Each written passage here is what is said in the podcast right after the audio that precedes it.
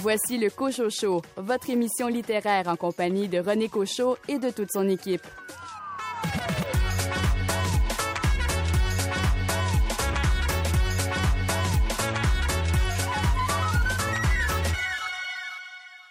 Ici René Cochot, bienvenue à votre rendez-vous littéraire qui cette semaine est consacré à la bande dessinée. Au programme, une entrevue avec Jean-François Laliberté à propos de Humerlin IV, la reine de la Salamandria. Un entretien avec Stanley Péan et Jean-Michel Girard concernant leur BD Isabelle Watson, tome 1, Fuite. Cyrus et Marc Tessier parlent de Un pari pour Dallaire. Alain Dufour présente quelques gouttes d'eau, 180 pages d'haïku illustrés. Michel Viau parle de son livre BDQ tome 1 des origines à 1968. David Lessargagnon, vous nous parlez de quel BD? Cette semaine, un pur produit cherbrouquois, ça s'intitule Tuer le peintre. Marie-Alice Desmarais, quel livre a retenu votre attention? Je vais vous parler du livre Papier Bulle, un livre écrit par l'auteur Simon Boulris et l'illustratrice Eve Patnaud. Et Sophie Vincent, vous nous proposez deux bandes dessinées. Je vous parle de Hanté, journal de bord d'une jeune uranienne par une vieille folle moralisatrice de l'auteur Chagaillé Moisami. Et je vous parle aussi de Rien de sérieux de l'illustratrice et auteure Valérie Boivin aux éditions Nouvelle Adresse.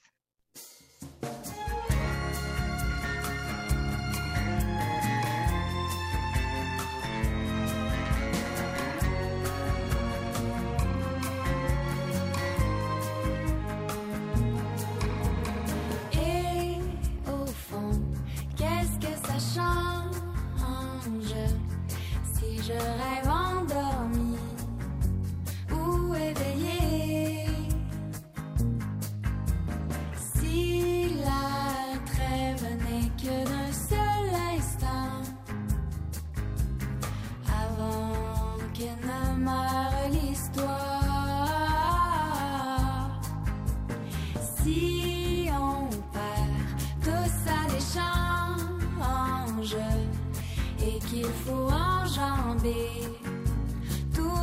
tous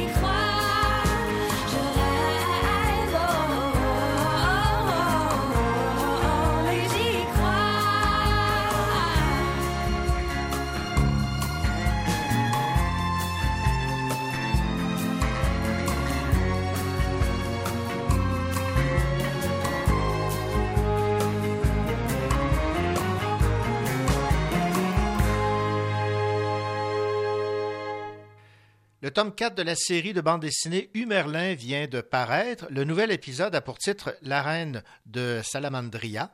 Deux ans se sont écoulés depuis que Liam et ses compagnons Bud et Min ont été faits prisonniers. Devenus gladiateurs dans l'arène de la planète Salamandria, des anciens chevaliers mènent un rude combat dans l'espoir de former une alliance avec le peuple salamandre. Geneviève, désormais pilote officielle du Merlin, ne désespère pas de retrouver Liam vivant.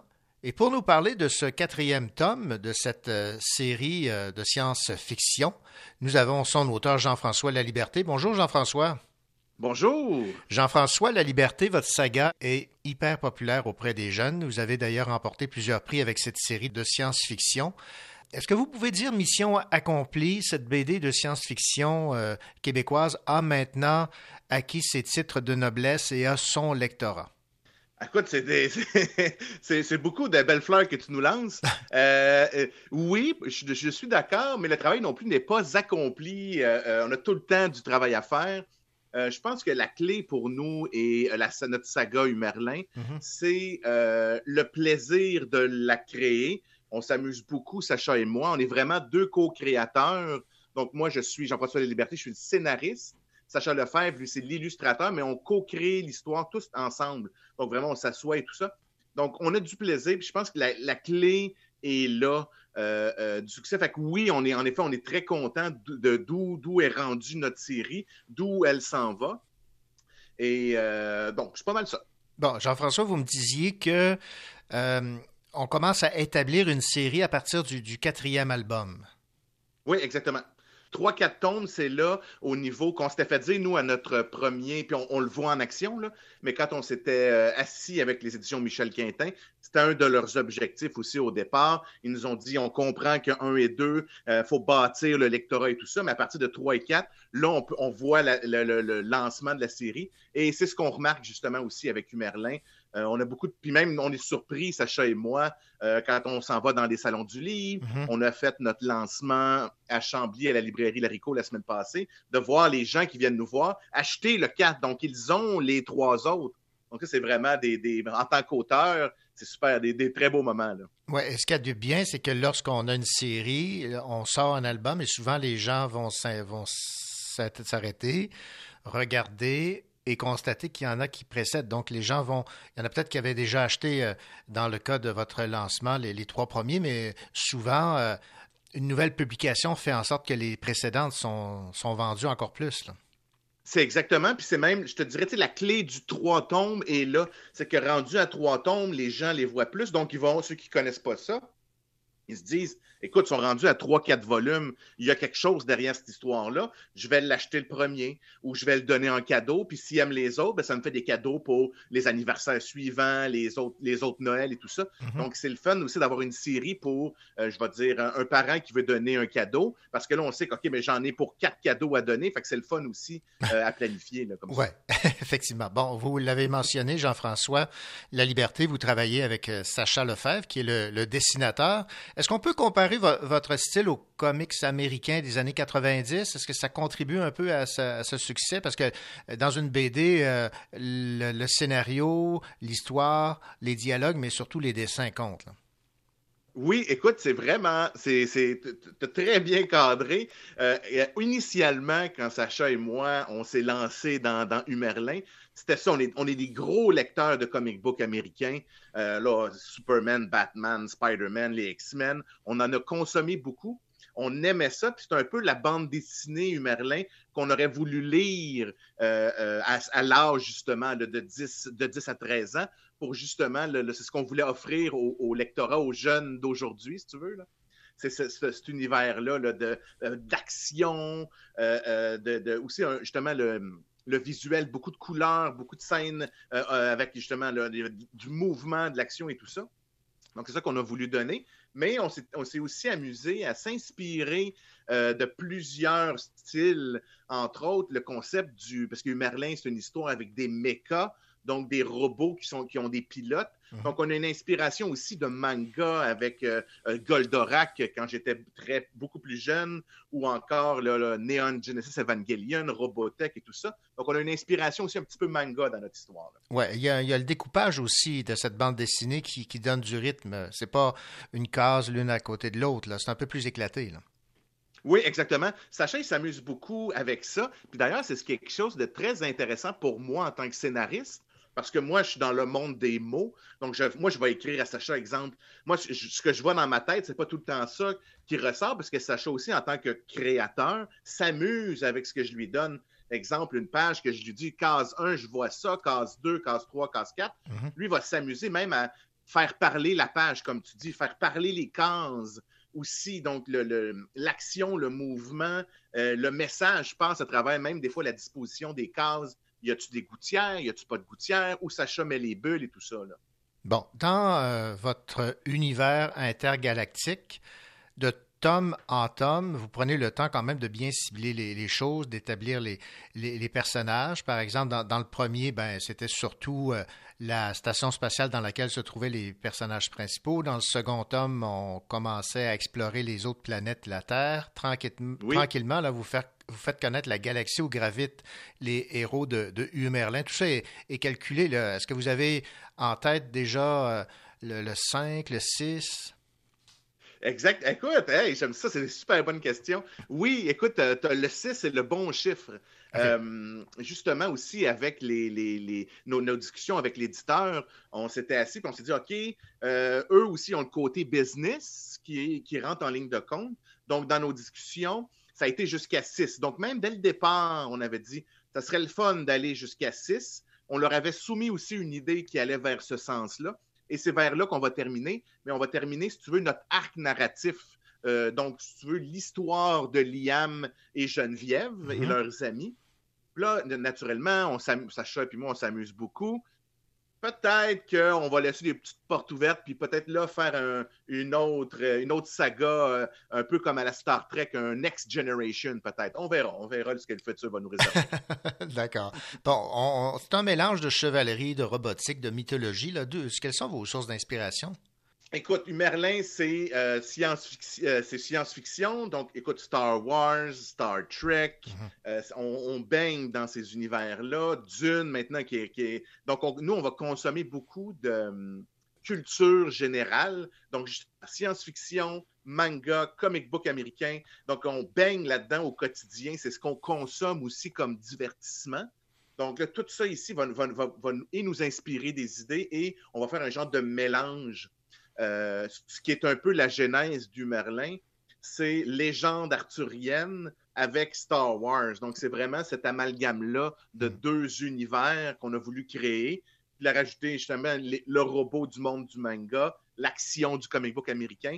Donc, on- c'est un, c'est un beau mélange. Bon, revenons maintenant sur le tome 4 qui vient tout juste d'être euh, lancé, euh, La Reine de Salamandria. J'en ai parlé un peu en début d'entrevue, mais peut-être pourriez-vous nous, nous résumer l'intrigue de ce quatrième tome? Parfait. Puis, euh, justement, quand tu. On suit le personnage Liam à travers ses aventures, mais il va se greffer des amis qui vont prendre de plus en plus d'importance, dont Geneviève. Mhm. Et euh, au début, notre personnage Liam, dans le volume 1, était un écuyer, donc un genre de mécanicien pour les robots.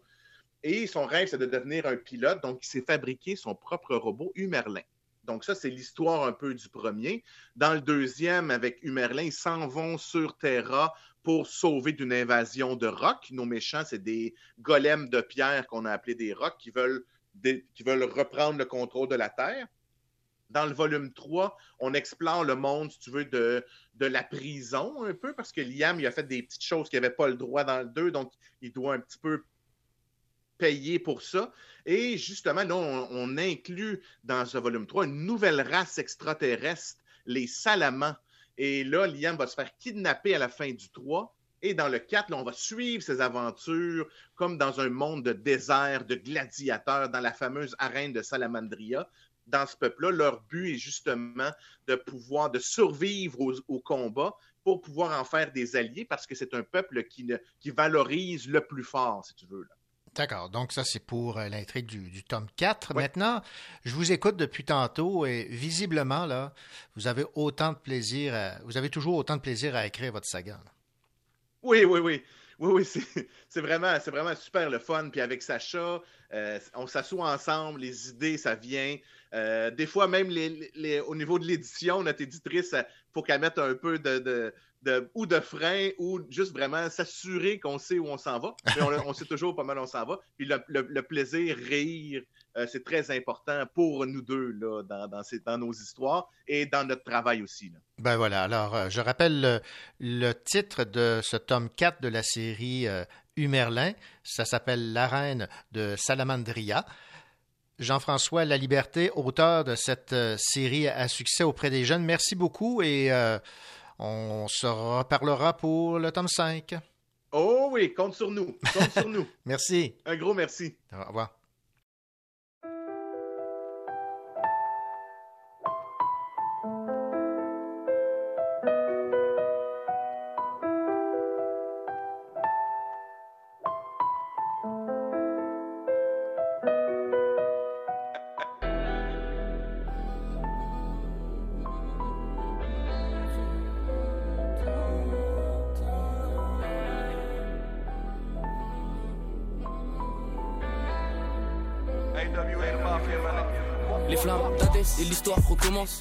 Plaquette, du sirop, tu commandes. Des mariés, des amants, la romance. Les ondes de nos âmes sont toutes en pleine résonance. Vers le nord, pour faire la guerre au petit matin, nous partons le soir. On s'allume que des torches, on part au charbon. Des feuilles slim, grosses lignes, bonne weed, carton. On perd les hommes, on fait du mal, n'ont pas demandé pardon. Le gosse qui parle au maton, il se rappelle des accolades, c'est sa pommade. Et peut-être demain, il sera plus là pour sa collation. J'ai des putes en adoration, là j'ai sorti la Nora qui est fils de pute. À quoi ça sert des chevaliers qui se tapent au bras et enfoirés, c'est la caille. Tous mes potos béda vos balles, qu'on fera l'as des avocats. Les baisers, c'est ma vocation, même si le bâtard de 200 000 étages, mon flot dépasse le plafond. Dieu a vu le crash de l'avion, Dieu a vu le crash de l'avion, Dieu a vu le crash de l'avion. J'entends la ville résonner, je tourne en rond, j'ai plus sommeil, je gratte un couplet dans la fumée. Si on a le monde sous nos semelles, pourquoi on fait que zoner? J'ai plus rien à dire au soleil, j'aime toujours autant m'isoler. C'est la vie qu'on mène, la vie qu'on mène. Mon cœur est en hiver, même au fin fond de l'été. C'est la vie qu'on mène, la vie qu'on mène. J'ai plus rien à dire au soleil, j'aime toujours autant m'isoler. C'est les contes de la crypte. Bellec à ton planète rap, y a sans doute un traître. Dans ma poche, ma monnaie, ma grippe. Et ceci n'est pas du rap, comme René Magritte. Tu veux ton accrète, tu veux qu'on t'invite, toi. Je veux pas de nouveaux potes, je fais comme Adi Drake, moi. J'ai chanté putain d'époque sur TF1 en direct. Surtout comptez pas sur WAM pour sauver la planète. J'en connais qui sont refaits avec un pétard, une canette. J'écris l'histoire d'un lance-pierre qui tire des plans sur la comète. J'ai pas capté les paramètres. On survêt au galamètre. Et on check de l'épaule à Dernier iPhone, on veut pas le SE. Nicolas sonne fermé comme un resto. Donc c'est là qu'on reste. C'est la vie qu'on mène, j'entends la ville résonner. Je tourne en rond, j'ai plus sommeil. Je gratte un couplet dans la fumée. Si on a le monde sous nos semelles, pourquoi on fait que zoner? J'ai plus rien à dire au soleil, j'aime toujours autant m'isoler. C'est la vie qu'on mène, la vie qu'on mène. Mon cœur est en hiver, même au fin fond de l'été. C'est la vie qu'on mène. La vie j'ai plus rien à dire au soleil, j'aime toujours autant m'isoler. La déesse est si belle donc on l'a suivi sur les sentiers. Les sorciers du Mordor voulaient son corps en entier. C'est la mélodie des cendriers, c'est la balade des vampires. Pense à moi si je m'en tire, s'allume comme des pompiers. Les heures qui passent, les gens qui crament comme tous les hommes de Pompéi. J'ai que de la peine pour mon pays, j'ai que de la peine pour mon pays Et mes textes se ressemblent, c'est la terre qui me chante. Ça n'a pas de sens, ça n'a pas de sens. Et mes textes se ressemblent car les jours se ressemblent. Dans l'ivresse on encaisse et les trucs se ressentent. Et j'ai bu la vodka polonais le soir avec des godels Au fond de moi. Je suis bon, c'est l'aura de mon pouvoir qui est trop mauvaise Carré comme Napoléon, mes hommes appellent le colonel. Sur l'avenue de la victoire, sur l'avenue de la victoire. Les hommes tirent au boulet, les hommes tirent au boulet Je te raconte une histoire, je te raconte une histoire. Jacques Sparrow, j'ai un six coups dans mon trousseau. J'écris une histoire, j'ai volé la plume à Rousseau. Jacques Sparrow, j'ai un six coups dans mon trousseau. J'écris une histoire, j'ai volé la plume à Rousseau. Les flammes, les flammes. d'Hadès et l'histoire recommence. Plaquette, du sirop, tu commandes. Des mariés, des amants, la romance. Les ondes de nos âmes sont toutes en pleine résonance. Les flammes d'Hadès et l'histoire recommence Plaquette, du sirop, tu commandes. Des mariés, des amants, la romance. Les ondes de nos âmes sont toutes en pleine résonance. Les flammes d'Hadès.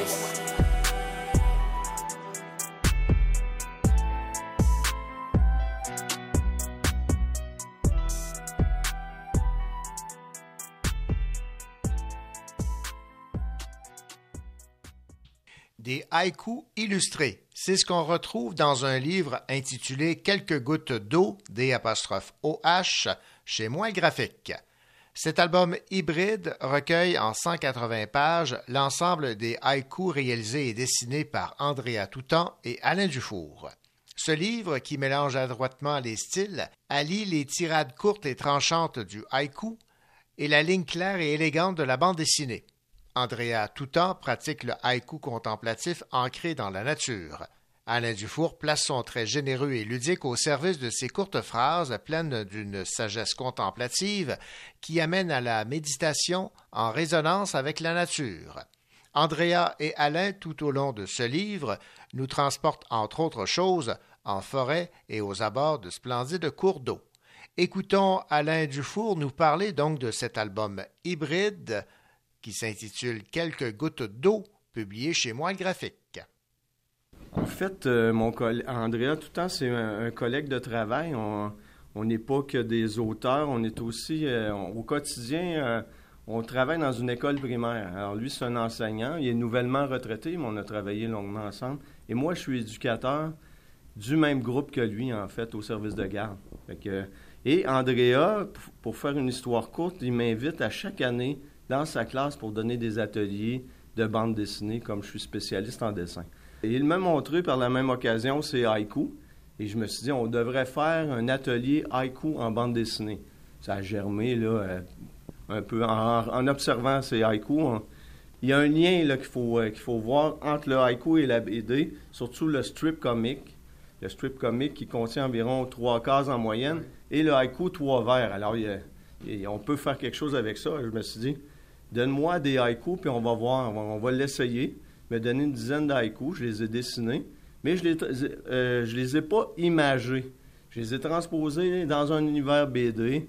J'ai ajouté un personnage qui est Andrea en l'occurrence, qui se promène en nature, qui observe la nature. J'ai inséré des bulles. Le haïku, parfois, il est dans une bulle. Alors, euh, c'est ça, j'ai créé un univers en mouvement. Alors, le, haïku, dans, dans cet euh, album-là, il y a souvent un haïku par page environ. Comme, comme le gag, le strip, un, gag, une page, ou en tout cas, il y a plusieurs. Il peut y avoir plusieurs strips dans la même euh, page, mais c'est des gags différents. Bon, là, ce que vous me disiez également, c'est que vous avez inversé un peu la, façon de présenter ces euh, concepts de trois cases, trois idées. Là, euh, plutôt que de le faire à l'horizontale, vous l'avez fait à la verticale. Oui, mais en fait, c'est parce qu'on ne voulait pas dénaturer le haïku. Le haïku s'écrit, euh, les, vers s'écrivent l'un en dessous de l'autre et non l'un à côté de l'autre. Tandis que le strip comique qu'on voit souvent apparaître dans les journaux habituellement, euh, les cases sont insérées l'une à côté de l'autre. La séquence, elle est à l'horizontale. Alors, pour pas dénaturer le, le haïku, nous l'avons fait à la verticale, le strip. Alors, ça m'a permis justement de, de placer le texte l'un en dessous de l'autre plutôt qu'un à côté de l'autre. Et vous disiez également que c'était important pour vous de bien comprendre la signification de chacun des haïkus. Et dans, à quelques occasions, vous demandez à Andrea de, l'expliquer pour mieux le mettre en, image. Là. En général, on comprend, mais Andrea, c'est aussi un poète. Le, c'est aussi un poète qui. Puis des fois, c'est un peu plus complexe ce qu'il va raconter. Euh, il joue beaucoup avec les mots. Alors, c'est pas, euh, c'est pas tout le temps clair, là. C'est, des fois, je lui demandais euh, qu'est-ce que tu veux dire par là? Euh, il me l'expliquait. Ah oui, là, je le voyais. Je le voyais dans, ma tête. Je voulais le dessiner. j'étais prêt au dessin. Mais ça arrivait très régulièrement qu'on saisit parce que le haïku, c'est pas une poésie complexe comme la poésie française traditionnelle. C'est simple, c'est facile à comprendre. Puis euh, c'est ça, c'est ça qui est intéressant. C'est pour ça que ça, vient chercher beaucoup de monde, autant le jeune enfant que l'adulte qui va comprendre un, sens plus profond, qui est dans la nature, qui est dans, un, dans la contemplation, si vous voulez. Oui, c'est ce que j'allais vous demander. Ça va en faire en sorte de rendre peut-être plus accessible cette, proposition littéraire qu'est le haïku. Évidemment que le dessin euh, facilite la compréhension du haïku. Euh, moi, je l'ai, j'ai déjà fait ce travail-là de, compréhension. Là, je l'applique en dessin. Euh, ça facilite, c'est plus facilitant pour l'enfant et aussi pour l'adulte. Mais on peut s'en faire. Euh, là, on rentre dans l'univers. C'est, oui, c'est, simple comme ça. Avec le dessin, on sait que les enfants, c'est tellement facile. avec- on en voit dans tous les manuels scolaires que le dessin, avec un dessin, on, avance. Là, c'est l'observation, l'enfant saisit ça. L'adulte aussi, évidemment. Euh, on s'aperçoit que dans les salons du livre, il y a énormément d'adultes qui l'achètent parce qu'ils disent Oh, ça va être apaisant comme livre, ça m'intéresse. On voit le sens plus profond quand on est adulte. Quand on est enfant, on est dans, euh, la nature. Il n'y a rien de plus beau que voir un chat, que voir apparaître un cardinal, euh, toutes ces, beautés de la nature, si vous voulez. Et qu'est-ce qui vous plaît particulièrement dans cette forme, haïku? À force de lire des haïkus aussi, j'ai trouvé ça magique. Là, euh, cette photo qu'on a avec des mots, le regard du poète sur ce qu'il voit lorsqu'il marche en, forêt. Tout est possible avec le haïku. On lève le bout du nez, on voit la lune, on voit un nuage en forme de dragon. Alors le haïku, c'est grandiose à mon avis.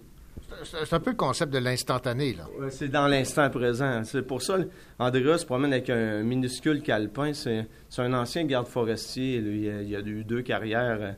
Alors, euh, c'est un amant de la nature également. Puis il se promène avec un petit... Il saisit tout, il l'écrit tout de suite parce que souvent, il n'y a pas ces trois vers. Il ne va pas les avoir toujours tout de suite, mais il va écrire ce qu'il voit. Là. Alors, après ça, il développe sa, création narrative.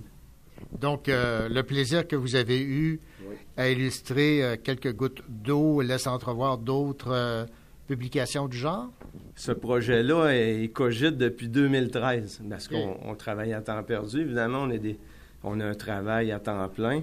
Mais, regarde, déjà qu'Andrea, il vient de me dire au salon, hey, j'en ai, d'autres des haïkus, Alain. Envoie-les-moi, envoie-les-moi. Ça, ça peut prendre 10 ans, ça peut prendre 12 ans, on ne le sait pas. Mais on- ça va nous mener à autre chose, évidemment. Puis peut-être à des haïkus que je vais voir de façon différente euh, en BD, avec les, les cadres et les éléments de la bande dessinée. C'est merveilleux, ça. Alain Dufour, merci beaucoup. Je rappelle donc euh, votre participation à ce recueil d'haïkus illustré, Quelques gouttes d'eau, avec Andrea Toutan, publié aux éditions Moi graphique. Merci. Merci infiniment à vous.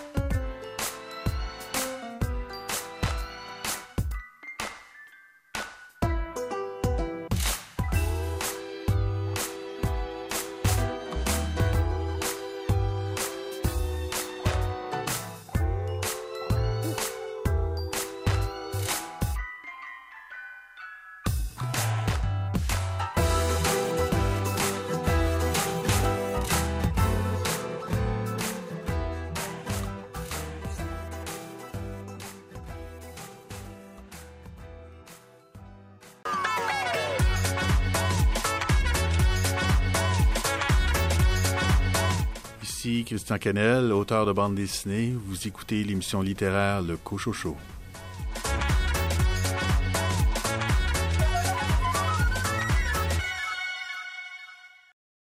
Je sais même pas si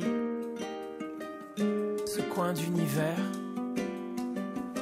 touche à l'infini. Même quand c'est sublime, c'est point à la ligne. C'est pas moi qui trépigne trépidants. C'est pas moi qui désigne la marque sur le cadran. C'est parce qu'ils disent que la terre est plate que je tourne en rond comme un automate. Dans cette ville, dans cette rue, une forêt disparue, des gestes disparates.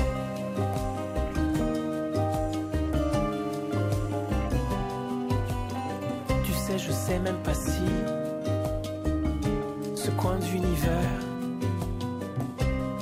l'infini. Même quand c'est sublime, c'est point à la ligne. Tu remets ton costume, reprends tes vieilles habitudes. Avec ta gueule de gasoline, tu fais fuir les parulines. C'est parce qu'ils disent que la terre est plate que je tourne en rond comme un automate. Dans cette ville, dans cette rue, une forêt disparue, des gestes disparates. Je taille un chemin par ici. Dans tes pensées, je me suis senti, oui, dépassé sur toute la ligne. Un dinosaure dans un jardin de ruines. Tiens, c'est drôle, j'ai aucun contrôle. En plein soleil, t'as vu, c'est mon ombre qui parle à ma place. La côte opaline, je calme mon spleen. C'est surréaliste.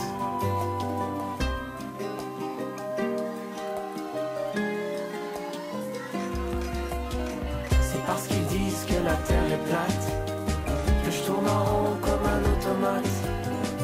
Dans cette ville, dans cette rue, une forêt disparue, des gestes disparates. Je taille un chemin par ici. Dans tes pensées, je me suis senti,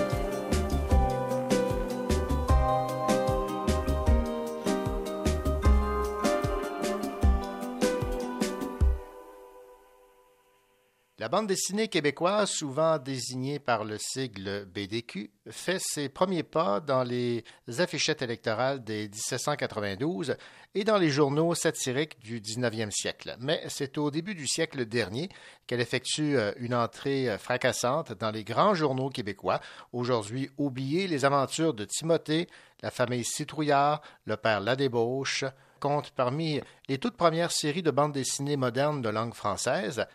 Malgré un succès populaire fulgurant et immédiat, les premiers créateurs, ces pionniers de la bulle, ont eu à affronter l'opprobre des forces réactionnaires. C'est ce qu'on apprend, c'est ce qu'on découvre dans un livre qui a pour titre BDQ, Histoire de la bande dessinée au Québec, les pionniers de la bulle, tome 1, les origines à 1968, et c'est de Michel Villot. Michel Villot, bonjour. Bonjour. Michel, l'histoire de la bande dessinée québécoise est euh, riche en péripéties, en anecdotes, mais elle reste quand même méconnue euh, du public. Vous avez donc décidé de nous rafraîchir la mémoire, de nous faire découvrir ces euh, aventuriers de la bande dessinée au Québec, mais avoir l'ampleur de ce livre, ça a dû être un travail colossal de retracer tous ces, euh, ces dessins, ces bandes dessinées. Oui, ben, c'est un travail, euh, en fait, de, de, de 25 ans. Ça fait euh, 25 ans que j'étudie, que j'accumule de l'information et tout ça. Je suis parti d'articles qui avaient déjà été écrits par, euh, dans différentes euh, publications, dans des revues, dans des journaux. À partir de ça, j'ai fait des recherches dans les microfilms à la Bibliothèque nationale et ça m'a permis de sortir ce livre-là. Pour moi, c'était très important de faire connaître ces bandes dessinées-là parce que ce sont les premières bandes dessinées, les premières séries de bandes dessinées de langue française. Hein, quand on parle de, de- de Timothée, c'est en 1904. Et C'est la première série avec un personnage récurrent. Chaque semaine, il y avait une aventure de Timothée, une, une demi-page du journal La Patrie. C'était en couleur avec des ballons et tout ça. La première euh, bande dessinée en France de ce type-là, avec des, phylactères, c'est euh, en 1925, donc 21 ans plus tard. Et en Belgique, ben, c'est Tintin en 1929. C'était la première bande dessinée avec des phylactères. Avant ça, on avait ce qu'on appelle des histoires en images, un dessin avec du texte sous euh, l'image, mais une bande dessinée là, euh, moderne là, avec des phylactères. Ben, il y avait Timothée en 1904 et ensuite on, on attend 20 ans pour que ça arrive en France. Fait que nous, on avait ça ici et c'est malheureux que personne ne le sache, que ces séries-là euh, soient méconnues. Ça s'explique par le fait qu'il n'y a jamais eu d'album qui ont recueilli ces bandes dessinées-là par la suite. hein. Ouais, c'est ça. Tintin, c'est ça, Tintin euh, a perduré parce qu'il y a eu des albums qui l'ont fait connaître. Si euh, la série s'était contentée de paraître dans un journal, ça aurait été plus éphémère. Euh, au total, là, il y a à peu près 600 pages de bandes dessinées qui ont été publiées entre 1904 et 1909, là, des différentes séries que vous avez nommées. Et aujourd'hui, tous ces personnages-là sont à peu près oubliés. C'est malheureux. Ben oui, tout Oui. à fait. Et comment expliquez-vous qu'il n'y a pas un éditeur qui euh, ait décidé de regrouper euh, ces dessins? Il y aurait de l'intérêt, parce que je suis en contact avec, avec des éditeurs, je travaille pour des maisons d'édition, il y a euh, de l'intérêt pour la chose. Bon, c'est sûr que c'est des bandes dessinées qui ont beaucoup vieilli. Hein? Là, on parle de- de- d'humour de, 1904. C'est pas la même chose qu'aujourd'hui. Donc, le, le public serait restreint. La matière de base, les planches originales, on ne peut pas les reproduire. Et il faudrait donc les reproduire à partir des journaux, des pages en couleur. Et malheureusement, les journaux sont trop fragiles. Euh, C'est la Bibliothèque nationale du Québec a des exemplaires de ces journaux-là, mais refuse de les manipuler. Donc, il n'y a pas moyen d'avoir des, euh, des numérisations, des photographies des pages. C'est malheureux parce que c'est le patrimoine euh, de la BD francophone, dans le fond. C'est pas seulement que la bande dessinée québécoise, c'est les premières bandes dessinées modernes de langue française et elles dorment dans les archives de la Bibliothèque nationale. C'est sûr qu'on peut les consulter dans les microfilms, mais à ce moment-là, c'est des versions en noir et blanc, des photographies des pages couleurs qui sont en noir et blanc. Et donc, ce qui fait que parfois, bon, le dessin va boucher quand euh, il y avait une, masse de bleu et du noir et on, peut moins bien lire le dessin. C'est sûr qu'il y avait des bandes dessinées dans les journaux aux États-Unis à la même époque qui ont été reprises dans des albums qui sont devenus rarissimes aujourd'hui. Mais au Québec, ça ne se faisait pas de reprendre les, les- les- les bandes dessinées dans des livres. Et c'était décrié dans certaines régions. hein. Il y a eu une forte réaction à ça parce que c'était au moment où les journaux se transformaient. Euh, on passait d'une presse qui était plus politique à une presse plus généraliste. Et il y a des gens qui n'appréciaient pas le fait d'avoir des bandes dessinées euh, dans les journaux et c'était décrié beaucoup. là. On parlait de bariolage multicolore. euh, on se moquait des paysans avec la famille Citrouillard. On Ouais. disait que c'était des bandes dessinées qui étaient antipatriotiques. Mhm. Bon, parlons de la famille Citrouillard. Ça, ça frappait mon imaginaire quand j'ai vu ça. C'était osé un peu, il me semble. Comme vous le dites, là, on peut comprendre que cette famille qui arrive en, en ville, qui est un peu perdue, ça pouvait choquer. Là. Ben, et ça pouvait choquer, oui et non. C'est-à-dire que euh, c'est une époque euh, où euh, il y avait un- une grande vague d'urbanisation. Les gens quittaient les, les- les campagnes pour venir s'établir dans les villes, pour travailler dans les usines, quitter le travail de la terre qui était plus difficile. Donc, la, la population de Montréal a, a doublé en quelques années. Donc, il y avait beaucoup de, de paysans et ces gens-là pouvaient se reconnaître dans les personnages de citrouillards et en voir des plus démunis qu'eux et trouver ça drôle parce que Ok, c'était ouais. vraiment les, les- les citrouillards arrivaient en ville et ils connaissaient rien. Là. Euh, Quand ils entendaient le- une voix sortir de l'appareil téléphonique, ils pensaient que c'était le diable, puis ils arrachaient l'appareil du mur. Euh, le, père, le père essayait d'allumer sa pipe avec une ampoule électrique comme il aurait fait avec une lampe à l'huile. Donc, c'était vraiment des gens là, démunis. Donc, les gens qui arrivaient de la campagne pouvaient, dans, dans le fond, là, ils connaissent vraiment rien, eux.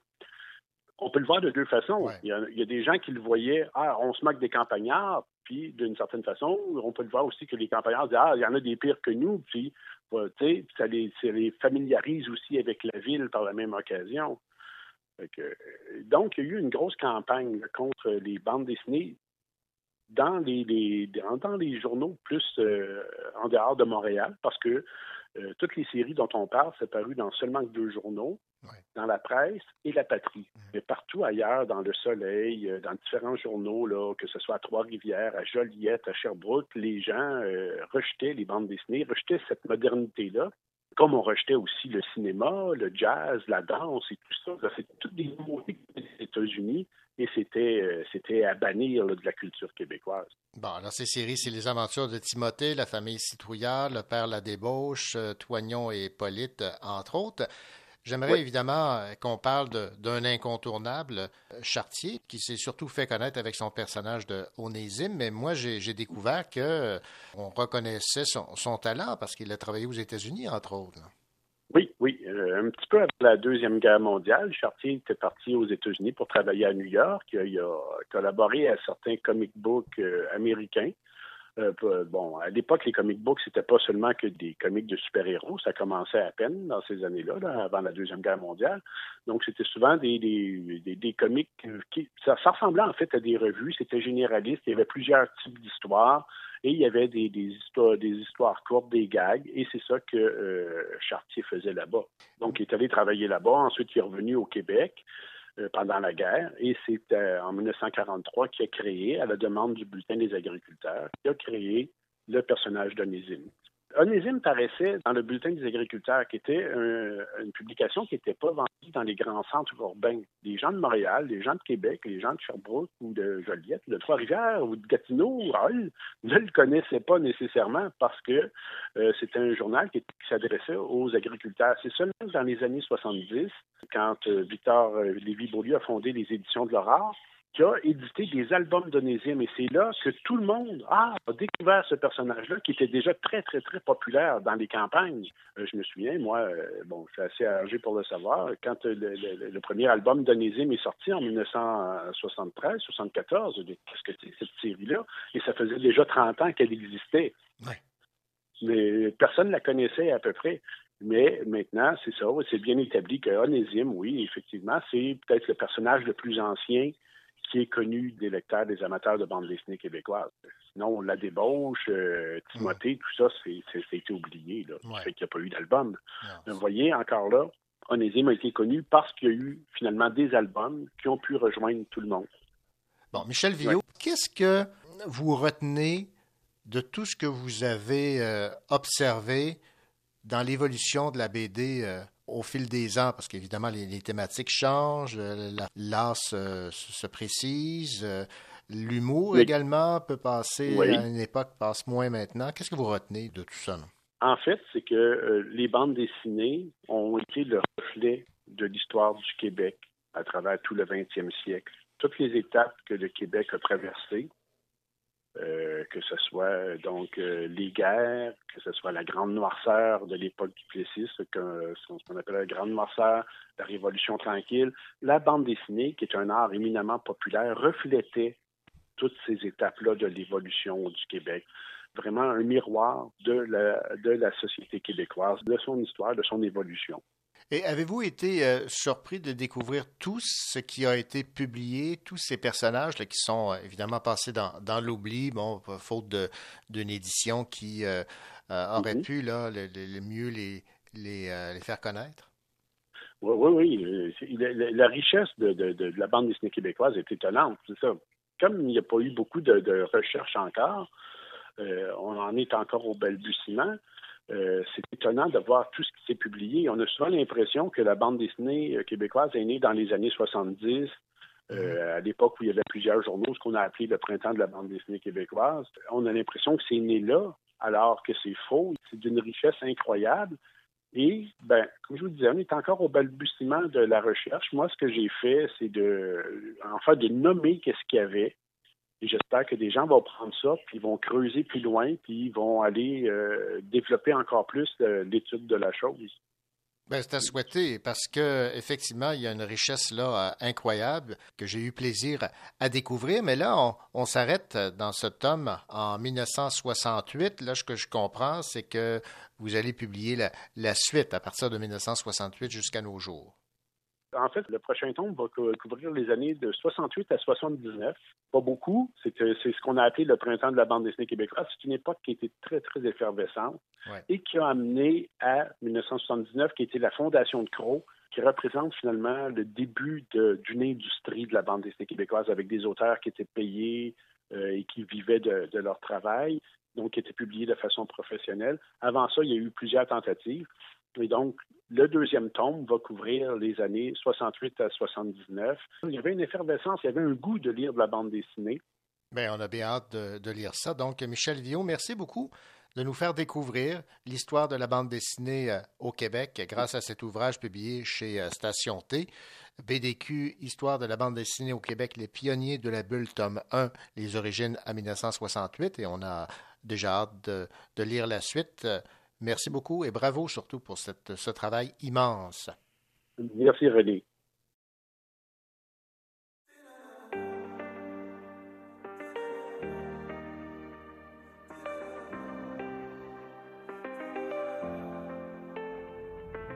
Tu sais, tout le monde autour pourrait me quitter. Tant que t'es là, je suis bien mon amour. Ouais, faut pas l'oublier. Et même si dans ton monde, laisse-moi le changer. Mais quand je t'aime, tu doutes mon amour. Moi, je peux pas t'oublier. Ça crie, ça casse tout dans la maison. Pourtant, on a compté les saisons. Tu vas pas partir sans raison, non. De quoi tu me parles? Dans ma tête, y'a toi et moi. La recette, c'est toi et moi. On sait déjà. Pourquoi tu pars à la fête Je ne pense qu'à toi. La recette, c'est toi et moi. Ne me quitte pas. Ne me quitte pas,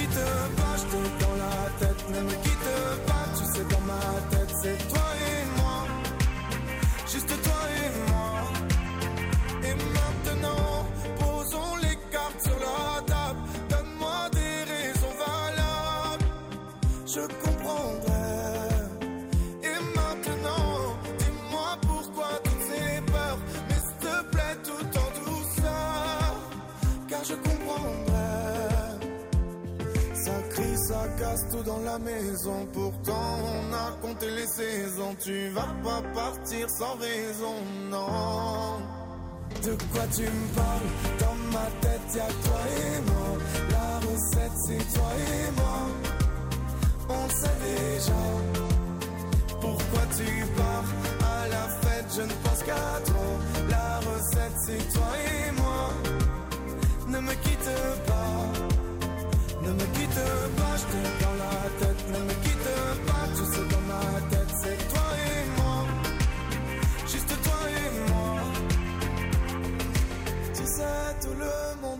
Autour pourrait me quitter. Tant que t'es là, je suis bien mon amour.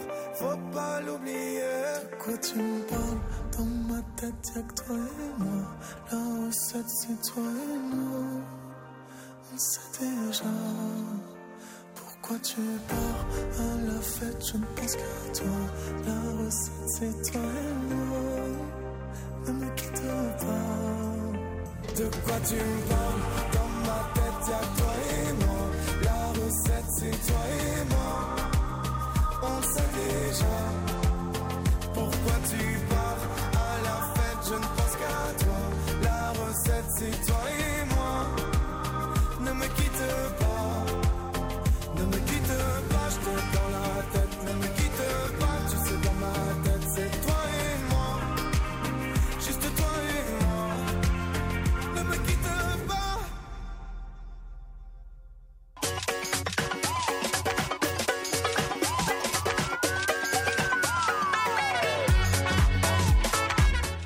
Sa bibliothèque est pleine de livres, mais elle n'est jamais rassasiée.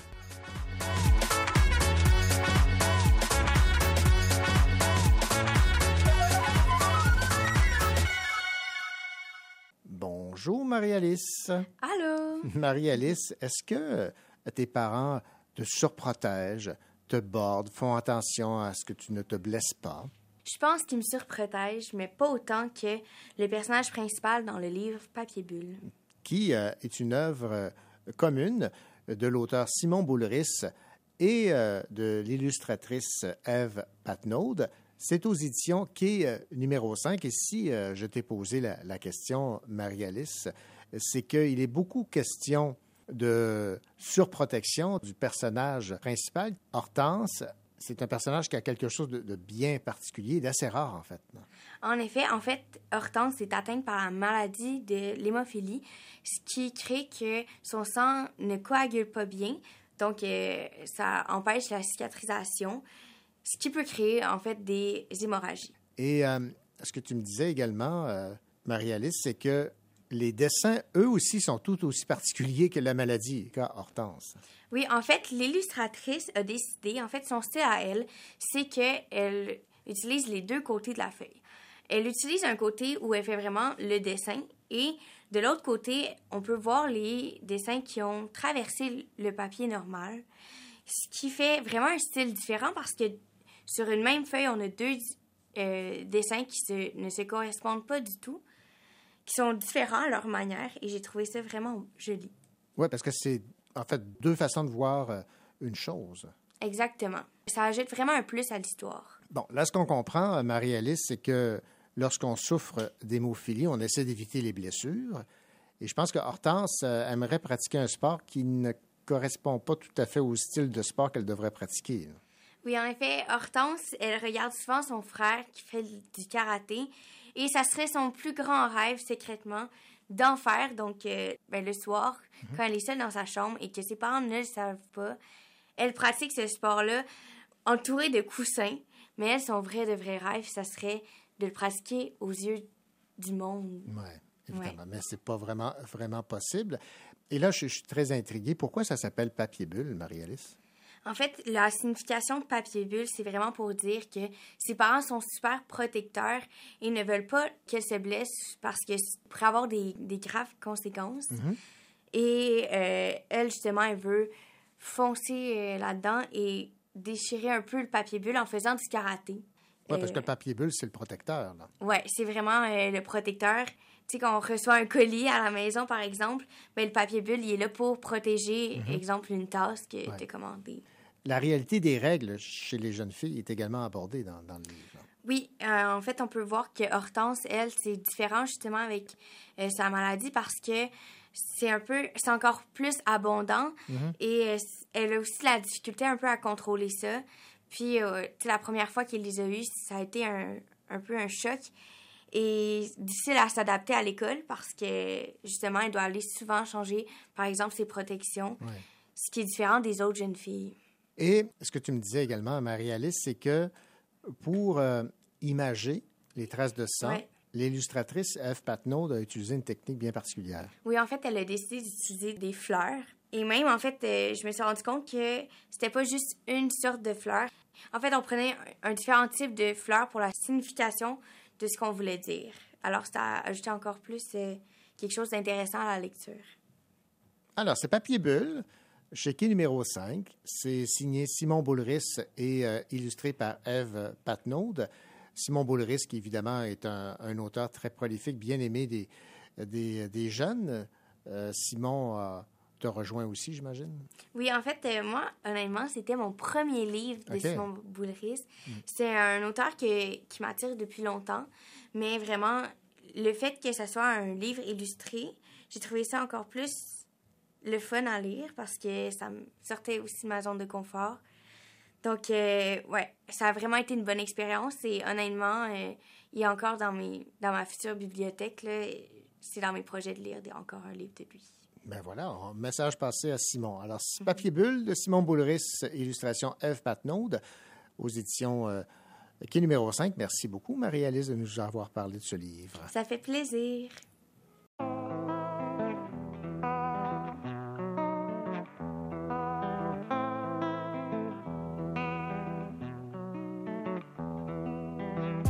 À chaque fois, à chaque fois, c'est same shit.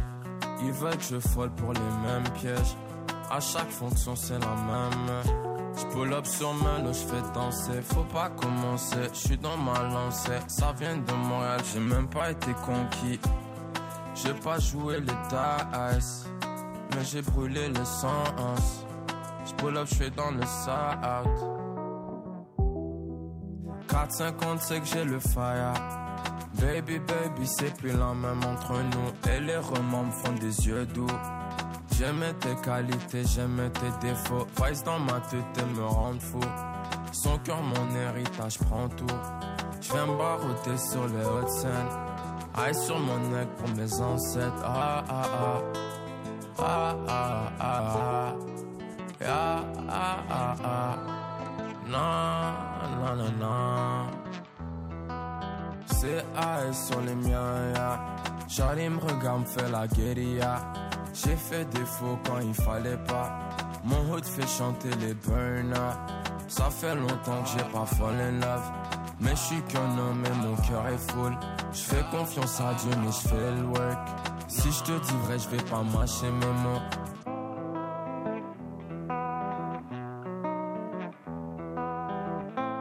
Dans ma main, mamie fait ma vie. Les larmes quand je vois tes fils prêts à te trahir. J'ai trouvé les options, t'as perdu foi. À mes finances en euros sterling. Doucement, ma baby, j'attends ma money. Stack pas en CFA pour faire mon profit. Toutes ces douleurs pour rentabiliser. Dès qu'on a crié jusqu'aux Champs-Élysées, j'étais pas né, ça bossait. Y a rien qui changeait. On marche vers les étoiles, au sort c'est la catastrophe. J'ai vu le monde dans les yeux vides. Pour ça, faut garder les poches pleines. Mais j'ai la dalle et je vais pas me plaindre. Remplis la table et je dis sur les miens. Charlie me regarde, me fait la guérilla. J'ai fait défaut quand il fallait pas. Mon hood fait chanter les burn Ça fait longtemps que j'ai pas fall in love. Mais je suis qu'un homme et mon cœur est full. Je fais confiance à Dieu, mais je fais le work. Si je te dis vrai, je vais pas mâcher mes mots.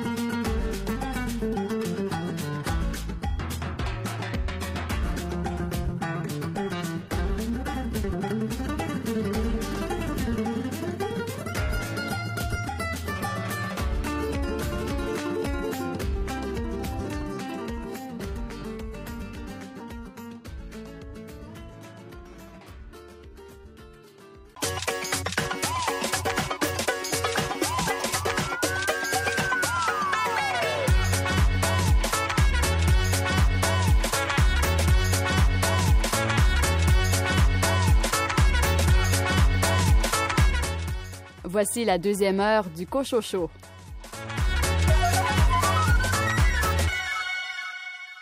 Bienvenue à cette deuxième heure du Cochocho consacrée à la bande dessinée. Au sommaire de cette seconde partie de l'émission, un entretien avec Stanley Péan et Jean-Michel Girard concernant leur BD Isabelle Watson, tome 1 Fuite.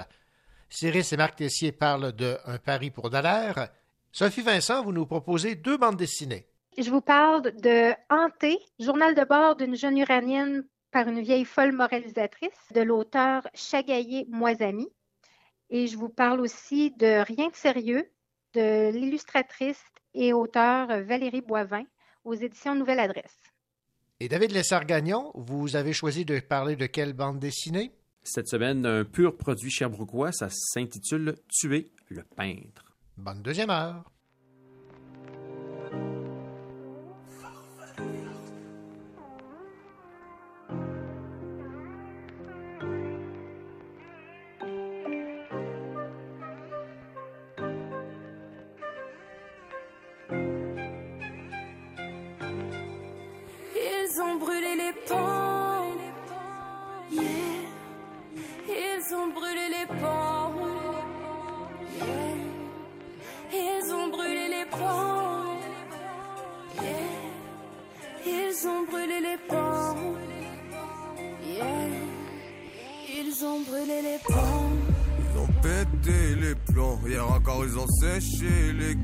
Dis-moi qui va passer l'éponge. Trop de violence dans les gestes et les mots. J'essaie d'élever la voix, mais le monde est sourd.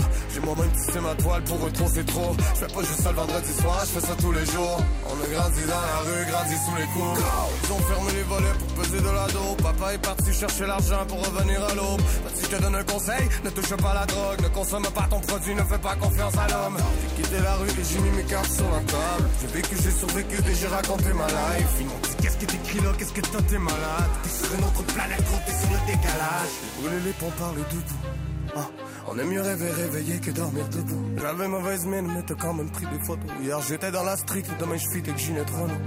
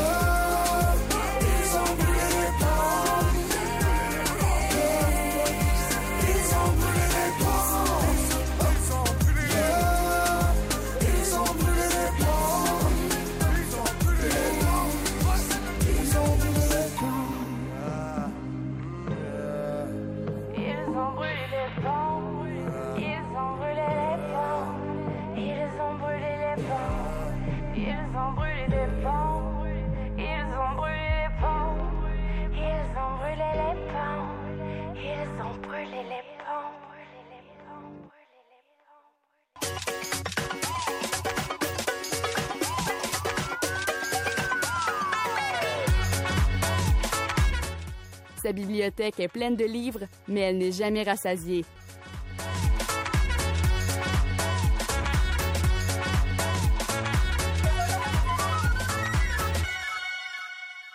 Bonjour Sophie Vincent. Bonjour René. Sophie, cette semaine, vous avez euh, choisi de nous parler de deux euh, bandes dessinées.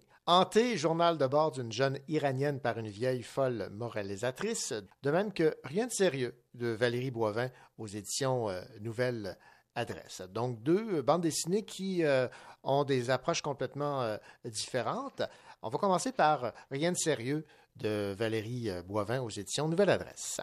Oui, bien d'abord, René, euh, je dois vous dire que je suis pas euh, une grande spécialiste de la BD, même que c'est ça, c'est un, un genre auquel euh, je, je m'initie tranquillement, pas vite. Puis euh, euh, autant BD que roman graphique. Et d'ailleurs, pour moi, c'est pas toujours aussi évident faire la, la nuance entre les deux. Mais donc, pour préparer cette chronique, là, j'ai fait un peu l'exercice de, de me poser la question est-ce qu'on parle de BD, roman graphique? Mais dans ces deux cas-ci, je pense que c'est clairement BD parce que on- c'est une, donc une succession là, de cases dans une, vision assez euh, traditionnelle de la BD, mais euh, avec une, une esthétique qui est, euh, qui est très éclatée et qui est plus proche un peu de ce qu'on voit comme roman graphique là, ces dernières années. Donc, euh, dans les deux cas, euh, je vous dirais que c'est euh, deux œuvres sur, euh, sur la solitude, mais dans les deux cas, avec des thématiques un peu différentes et avec une, une esthétique aussi euh, fort différente.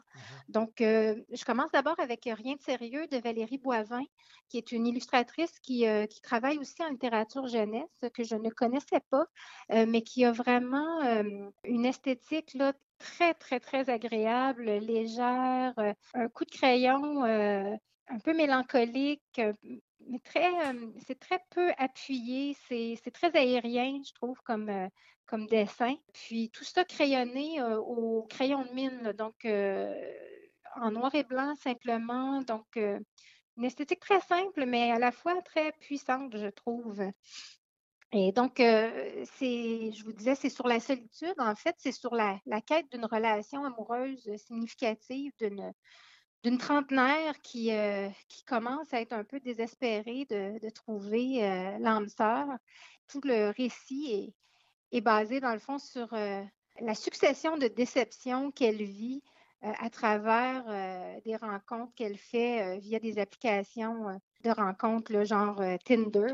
Donc, c'est toute la désillusion aussi par rapport à, à l'exercice du marketing de soi, de- des relations jetables en, série où, euh, où euh, les, vrais sentiments ont, très peu de place finalement.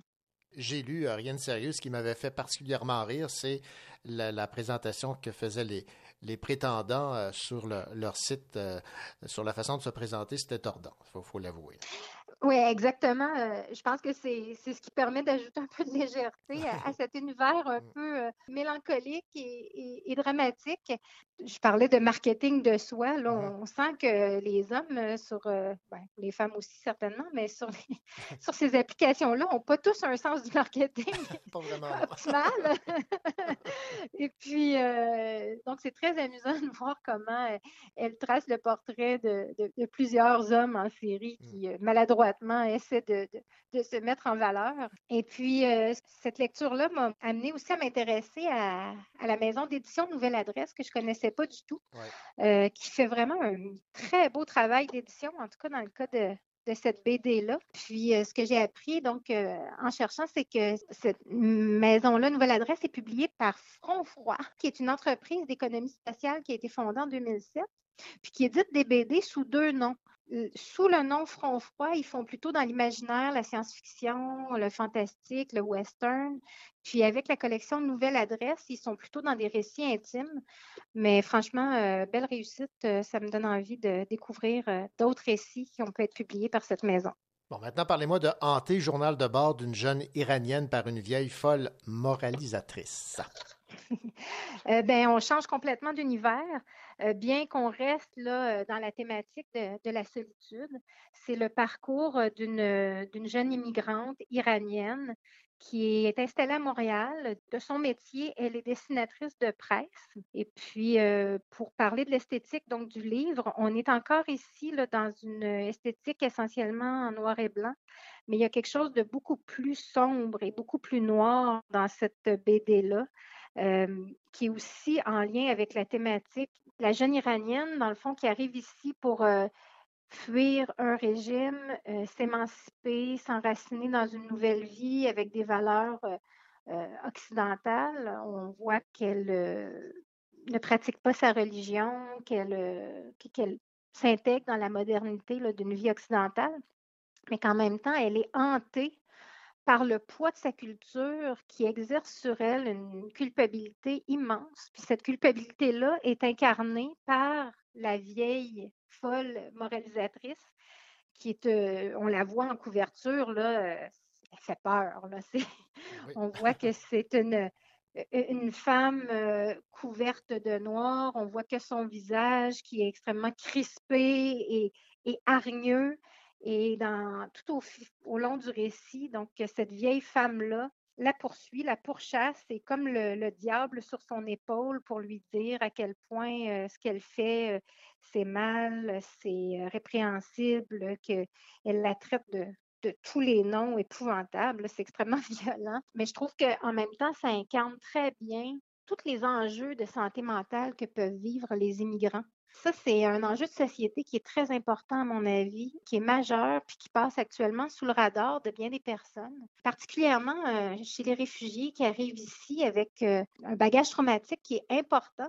Puis, euh, dans le cadre de mon travail, je suis appelée à travailler sur des tables de concertation en immigration et à côtoyer des gens qui, travaillent très directement sur ces problématiques-là. Puis, c'est un constat que, que tous les intervenants en font le manque de services spécialisés pour les immigrants, pour bien les accompagner, pour intervenir, il faut comprendre leur code culturel, il faut comprendre les souffrances par lesquelles ils sont passés, par, euh, l'expérience de l'exil aussi, qui, euh, est complètement différente de, de traiter quelqu'un qui a des, des enjeux de dépression, d'anxiété, mais qui est né ici.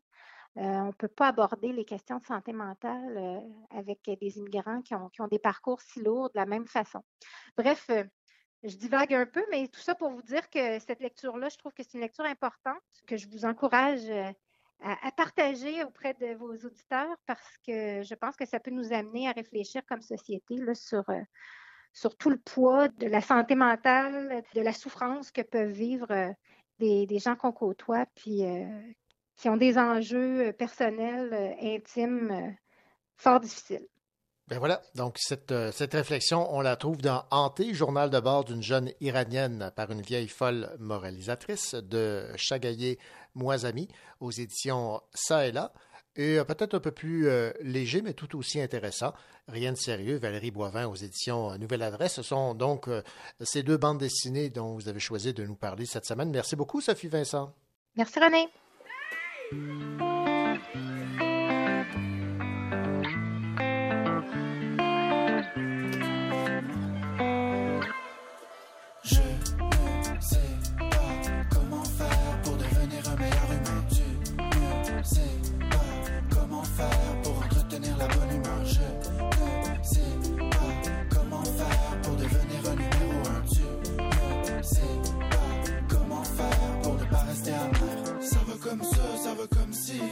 Ça vaut coup si. Coup ça mais ce n'est pas grave.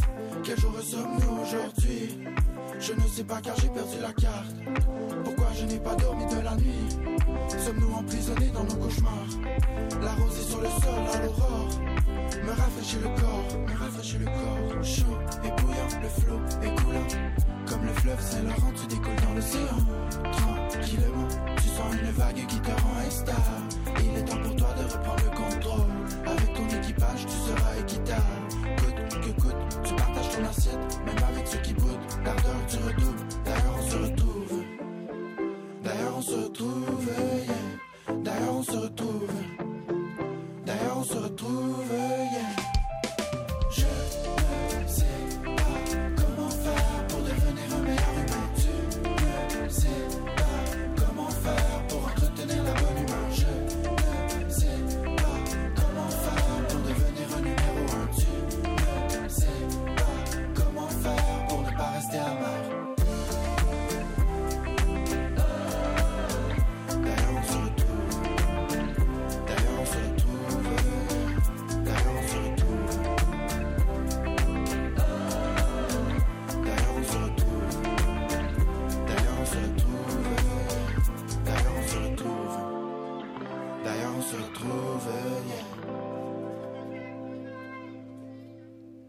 Dessinateur Jean-Michel Girard et l'auteur Stanley Péan viennent de publier le premier tome d'une bande dessinée aux éditions Main Libre.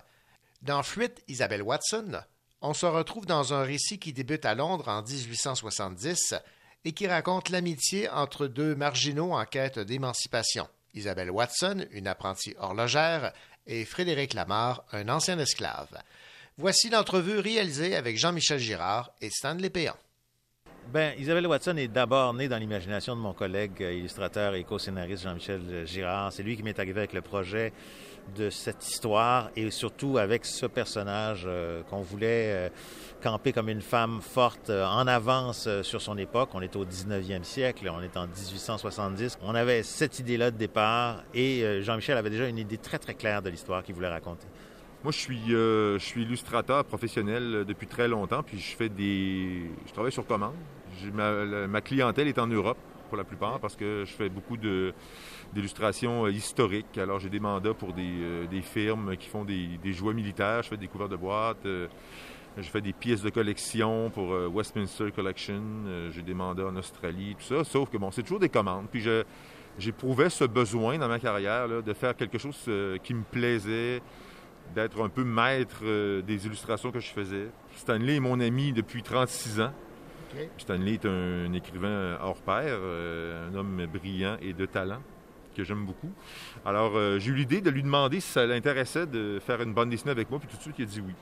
C'était pas ce projet-là, prime abord. On a commencé par travailler sur un autre projet auquel on n'a pas donné suite.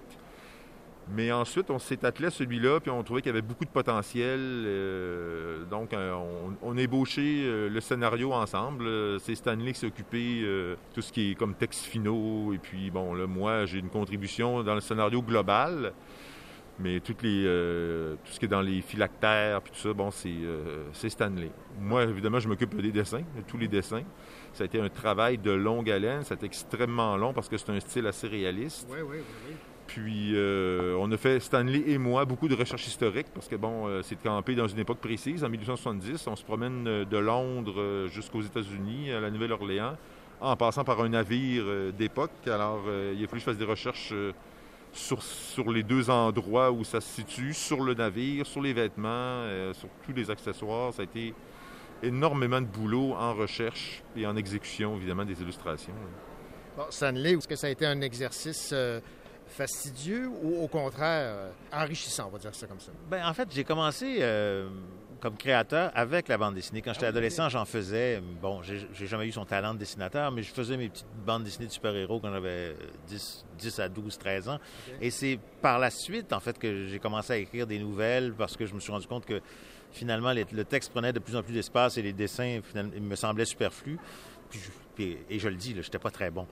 Donc, euh, j'ai toujours été un lecteur de bande dessinée. Euh, j'ai, collaboré avec des BDistes à l'occasion. Ça n'a jamais été une, veine très exploitée de mon écriture. Euh, avec Jean-Michel, dans la vingtaine, on, avait aussi esquissé des projets qu'on n'a jamais menés à terme. Mais j'ai travaillé comme scénariste pour la télévision, puis c'est, ce- c'est dans toutes les formes que j'ai pratiquées, celle qui ressemble le plus à la BD. C'est-à-dire que là, il faut imaginer les images, il faut donner le, euh, dialogue que, les personnages auront à, échanger. Et donc, c'est c'est pas si étranger que ça, cette écriture-là, à mon expérience. Bon, vous campez l'histoire à une époque bien précise. Qu'est-ce qui vous a plu dans cette époque-là? Et si vous aviez à me résumer un peu l'intrigue principale? Ce qui nous plaît dans cette époque-là, ben, le modèle du 19e siècle est un siècle qui me fascine. Euh, bon, l'époque victorienne, comme c'est appelé dans l'Em- dans l'Empire britannique, euh, euh, c'est une époque que j'aime beaucoup. J'aime beaucoup l'histoire. Je travaille beaucoup en histoire. Fait que je tenais à ce que ce soit un- une histoire qui se déroule pendant ce siècle. Il y a beaucoup d'enjeux qui sont associés à ça au niveau de la liberté et des droits humains de plusieurs groupes d'individus qui sont mentionnés dans le, livre, dont les femmes, euh, les Noirs, entre autres. Euh, L'histoire, c'est une jeune horlogère qui, euh, bon, pour une raison un peu dramatique, doit absolument quitter l'Angleterre. Elle s'embarque sur un navire marchand sur un coup de tête en fuyant, fuyant sa ville, puis elle se retrouve aux États-Unis. Elle n'a pas choisi, pas choisi où elle allait. Elle a pris vraiment le premier bateau qu'elle a trouvé, et puis elle se retrouve euh, en Nouvelle-Orléans. Puis la Nouvelle-Orléans, ben, c'est Stanley qui a amené euh, cet élément-là dans l'histoire, parce que, bon, évidemment, c'est un peu le berceau du jazz et de toutes sortes de styles de musique là, qui sont devenus très importants, euh, qui sont issus de la communauté afro-américaine. Mais je vais laisser Stanley continuer. Mais ce qui m'intéressait, à partir du moment où on avait ce personnage-là de femme qui veut s'émanciper, de femme qui fuit des circonstances dramatiques de sa vie, c'était de mettre en parallèle son parcours à, celui de euh, cet homme qu'elle va rencontrer, qui est le jeune homme Frédéric Lamar, débardeur de jour, ancien esclave, qui gagne sa vie aussi comme euh, clarinettiste dans un orchestre de danse. Et donc, euh, autant elle qui cherche à, échapper à tout ce qui, opprime les femmes de l'époque, il y a lui qui vient de gagner sa liberté dans un sud qui, au fond, n'a rien perdu de son racisme, de, sa suprématie blanche. Donc, l'idéologie, elle est encore là. On a beau avoir proclamé la- l'émancipation des esclaves, il y a encore du chemin à faire dans cette société-là.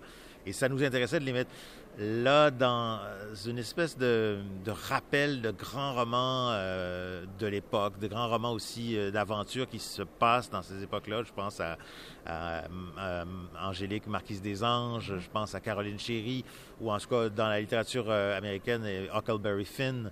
Donc euh, c'est une histoire, c'est une histoire d'amitié entre deux personnes que, que, que tout sépare, mais qui au fond se trouvent dans des situations qui se ressemblent.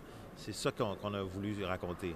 Et le médium de la bande dessinée, parce que vous avez cité, euh, Stanley, des, des- des grandes œuvres euh, littéraires, c'est une, euh, une forme qui vous, qui vous permet d'exploiter au maximum là, cette, ce désir que vous avez de, de partager un peu ce- cette époque, cette réalité en Nouvelle-Orléans?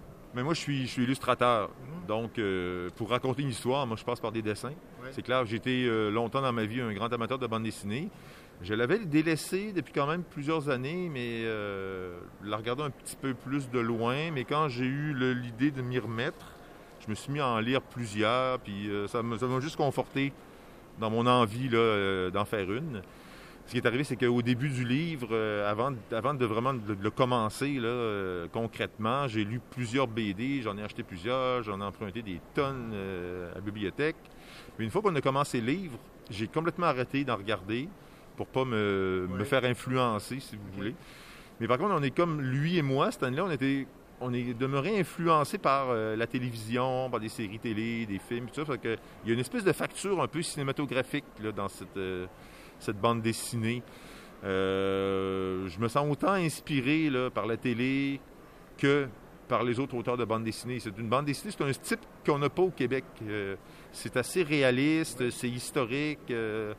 C'est un thème euh, quand même assez euh, sérieux. Il y a quand même des éléments comiques à l'intérieur. là.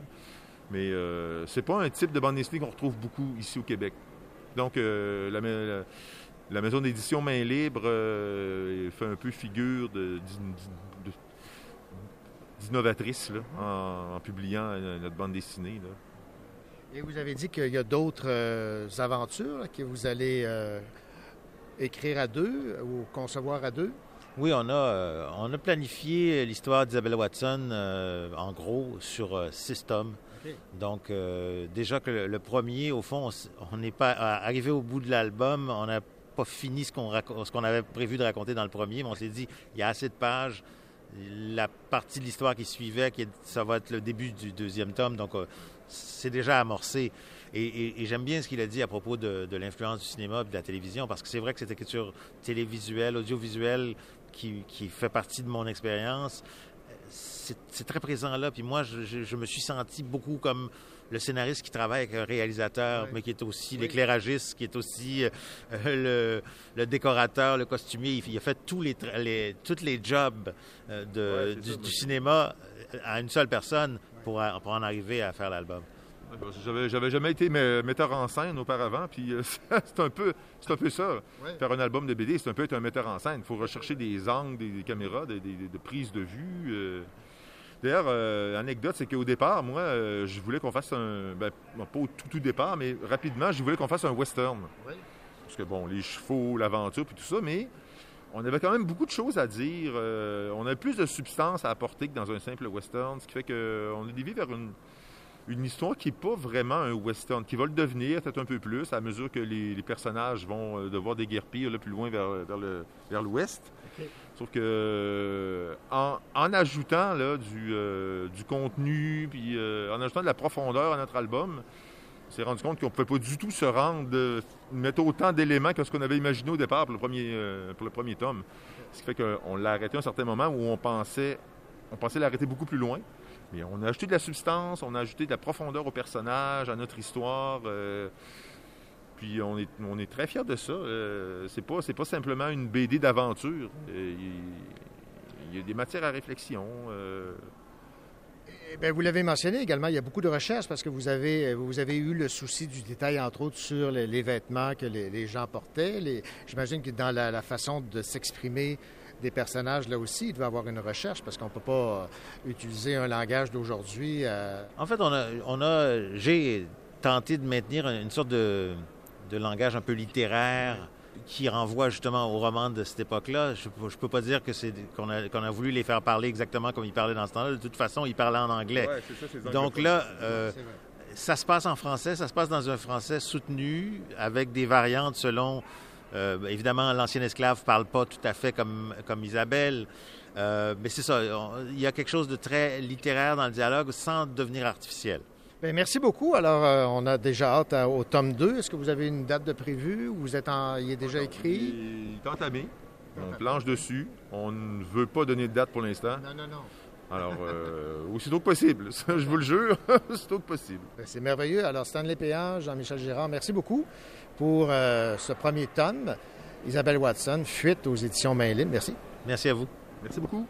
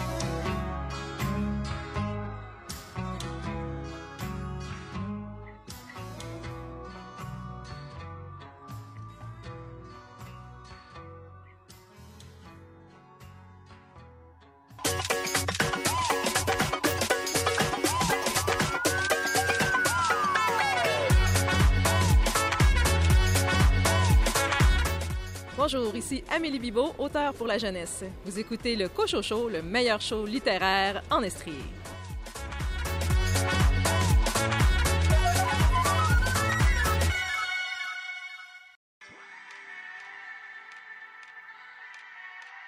You come my way, je te vois clair dans ma soupe. Ton corps dans la cabine et le cœur dans la soute. You come my way, you come my way, fly dans la soucoupe. Look at my way, je vu ride dans la courbe. Je descendais la colline, on s'est croisés sur la route. You come my way, you come my way, you come my way. On peut casser la croûte.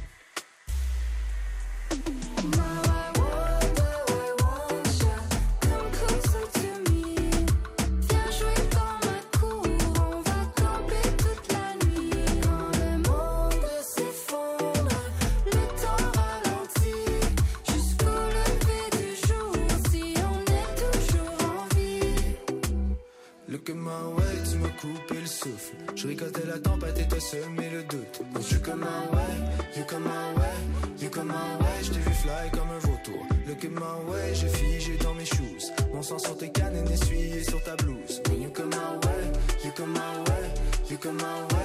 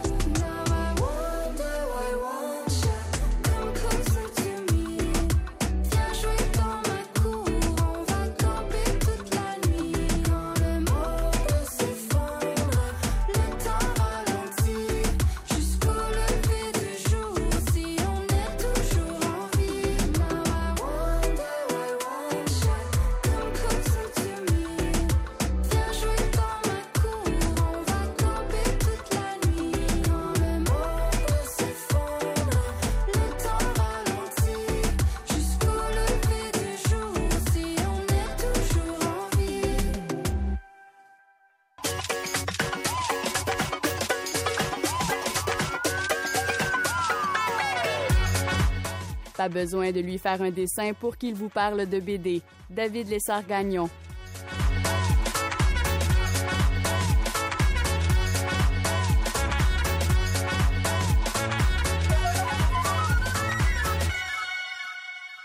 Bonjour David. Bonjour René. David, j'ai vu ce que vous allez nous présenter euh, aujourd'hui et j'avoue que j'ai été euh, fort intrigué parce que c'est une bande dessinée signée Olivier Robin et Étienne euh, Poisson qui euh, sont de, de Sherbrooke, qui s'y connaissent en bande dessinée, Mhm. en illustration, mais il n'y a pas d'éditeur.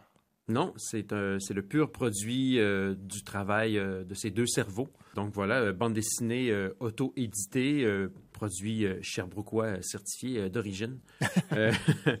Mais je vous en prie, cherchez-la, trouvez-la, lisez-la. C'est une super belle proposition de bande dessinée. Donc, Tuer le peintre, c'est un western, une histoire de Far West avec un tueur à gages à lunettes à qui on donne la mission de tuer un certain Charles Marion Russell.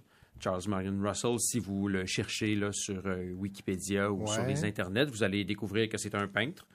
Un peintre de cette époque-là. Donc, euh, D'où le peintre- titre. oui, voilà, donc tuer le peintre. Pourquoi tuer ce peintre-là? Ben, c'est un bandit simplement qui dit, ben, dans une de ses toiles, il m'a peint.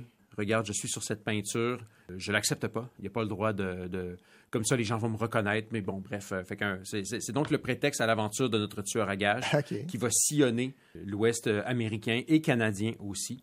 hein, parce que euh, à l'époque, le, le concept là, large de, de- de Far West ou du, Mhm. du- de, de l'Ouest à conquérir était très américain au sens large, là, Ouais. et non pas juste États-Unis, disons. Mhm. Et donc voilà, il va partir euh, à sa recherche sur sa piste, où il va faire euh, diverses rencontres, vivre de différentes aventures rocambolesques, drôles, euh, éducatives dans certains égards. Voilà, c'est une BD qui, euh, qui est vraiment bien menée et qui justement s'amuse à nous faire rencontrer des personnages euh, réels, historiques réels, mais anodins. Ce marchand de pièces brevetées pour améliorer la lubrification des locomotives. Euh, on croise au hasard l'invention aussi pour la locomotive là, de, du chasse-neige, hein, des différentes technologies pour tasser la neige de la, des rails qui déjà, à l'époque, là, euh, est un enjeu. Il y a des aspects véritablement euh, éducatifs sur euh, l'histoire de certains endroits aussi. Là, on croise la plus petite rivière au monde, dans le sens de la moins longue. Euh, il doit pourtant la traverser, si je me souviens bien. Donc, euh, toutes sortes de, de- de trucs qui parsèment là, le récit, qui sont fort, euh, fort intéressants, fort amusants. Et au niveau graphique, ben là, on est, euh, on est vraiment gâté. Euh, Étienne euh, Poisson est un, vraiment un, un type bourré de talent qui maîtrise très bien la couleur.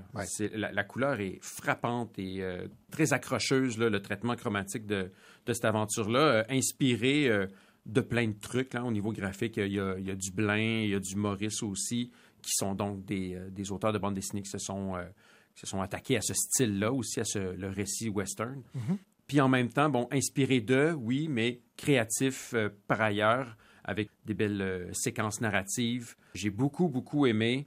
Je vous le recommande fortement. C'est un petit bijou de bande dessinée. Puis surveiller ces, ces deux-là, euh, euh, je suis euh, certain qu'ils vont, euh, qu'ils vont se commettre encore et que ça sera tout aussi délicieux. Ce que j'ai aimé également de cette bande dessinée, c'est un peu éclaté. Là. Oh oui, clairement, au niveau, euh, au, au niveau de, de- de- de l'utilisation du médium bande dessinée, Ouais. il y a effectivement une belle créativité. On, on- c'est les besoins de l'histoire qui priment sur la composition de la planche. Des fois, c'est une seule planche qui, dans le fond, a des découpages euh, de temps subtils, mais dans une espèce d'une seule case où il y a plusieurs temps narratifs.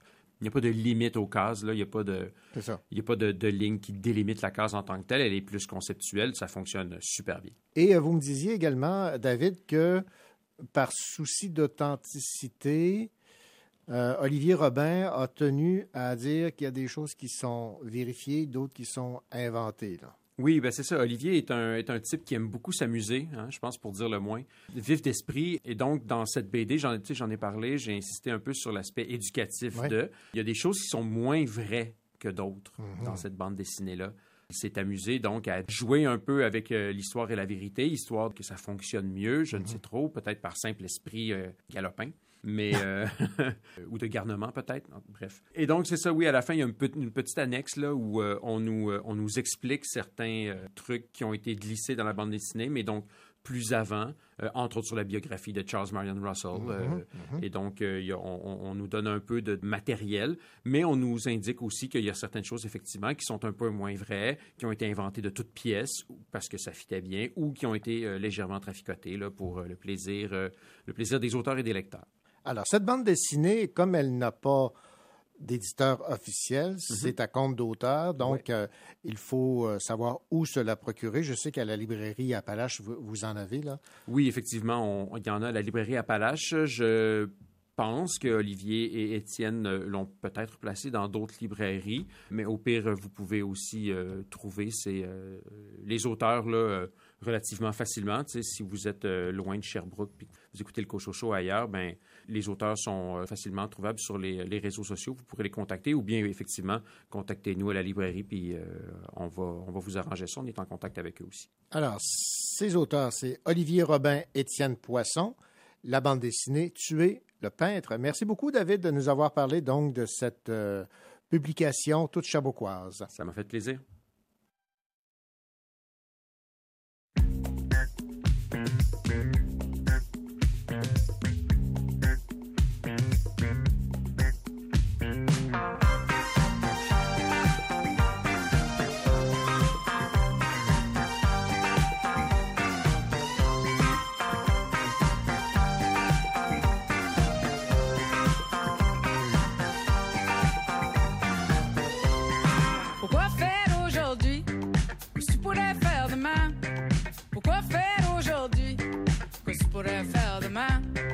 Pourquoi faire aujourd'hui que tu pourrais faire demain?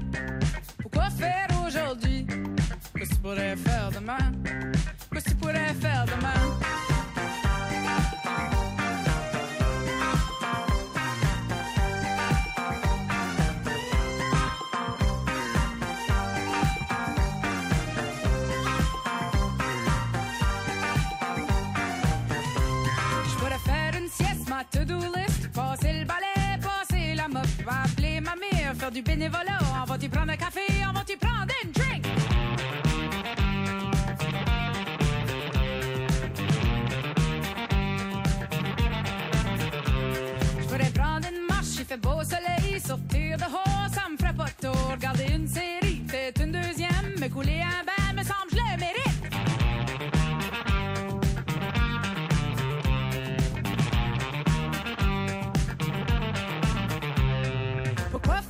faire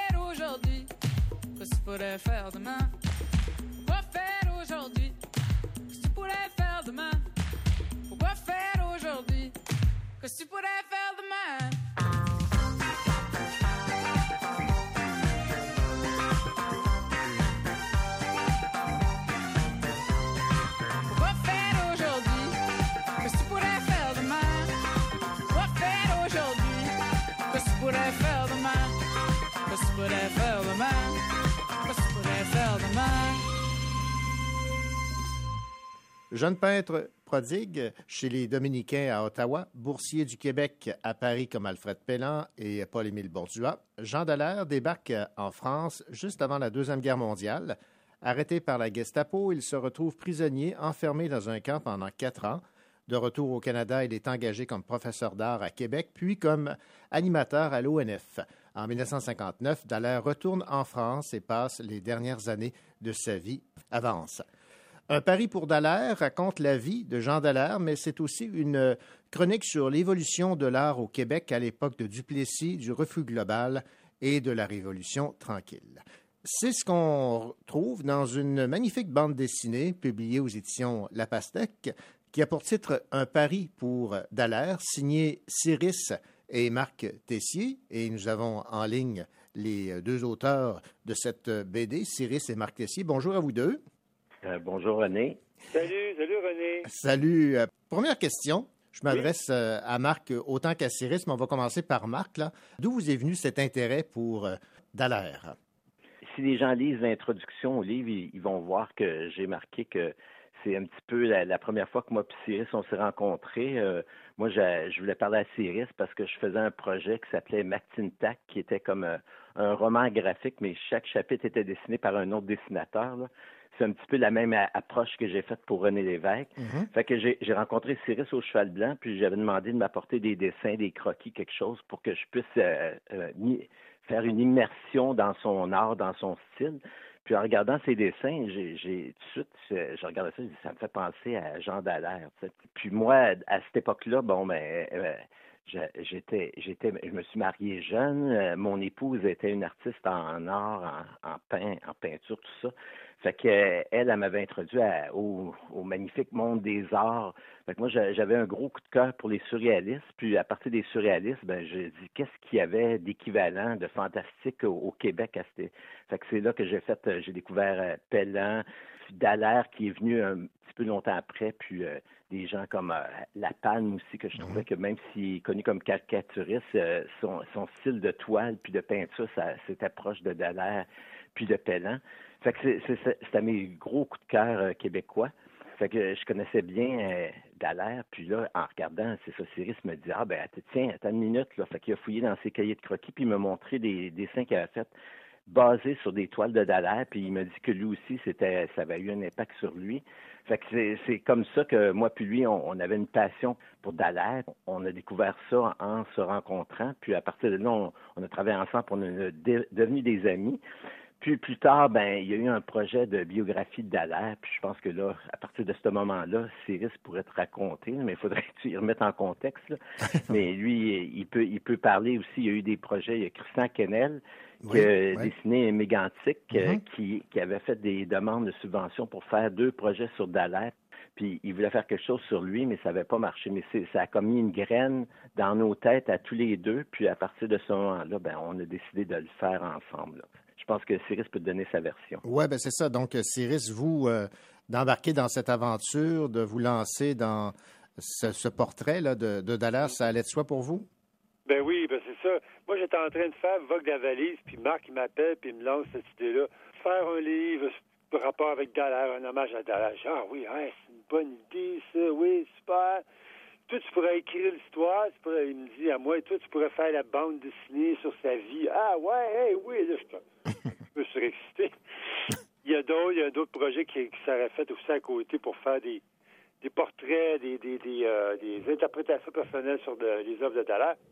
Moi, je suis resté avec cette idée-là dans la tête pendant que j'étais en train de faire Vogue de la valise volume 1, qui était le pas l'intégrale. là. Je me suis dit, ah, je peux pas écrire cette histoire-là tout seul. Je peux pas le faire, ça va être trop long. Je vais demander à Marc. Fait qu'en 2014, je dis, hey Marc, euh, ça te tente-tu de.